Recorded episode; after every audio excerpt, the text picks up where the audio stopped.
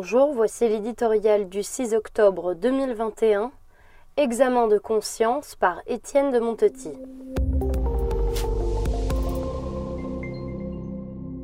On peut bien les disséquer, les comparer, les chiffres du rapport Sauvé sont insoutenables.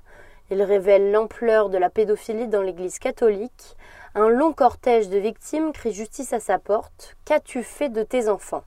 Depuis quelques scandales retentissants, affaire Prénat, L'institution porte sa croix, la croix de la honte, du chagrin et de l'humiliation devant les crimes de quelques-uns qui rejaillissent sur tous.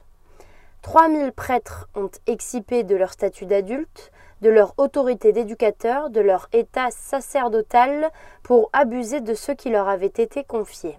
Sous nos yeux se déploie le récit d'une tourmente infernale qui n'a pas de repos, Dante, depuis plusieurs années déjà, l'Église réfléchit à des réformes pour redevenir en urgence ce que le pape François a appelé une maison sûre.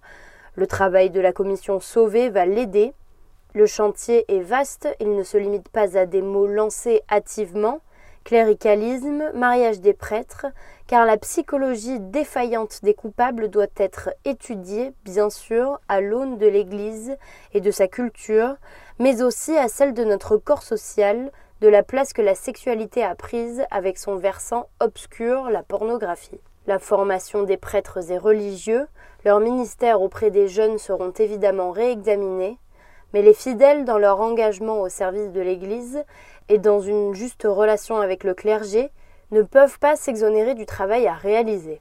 Cette ténébreuse affaire est l'affaire de tous. Le rapport est accablant, l'Église y apparaît dépouillée, la faiblesse de ses membres, jusqu'à l'indignité de certains, est montrée au grand jour. Elle fait preuve aussi de courage, acceptant de procéder à un éprouvant examen de conscience. Ce faisant, elle montre le chemin à toute la société, à l'éducation nationale, au monde du sport et des loisirs, eux aussi touchés par le mal.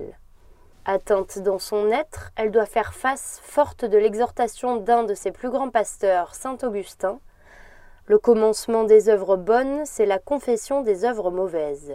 Tu fais la vérité et tu viens à la lumière.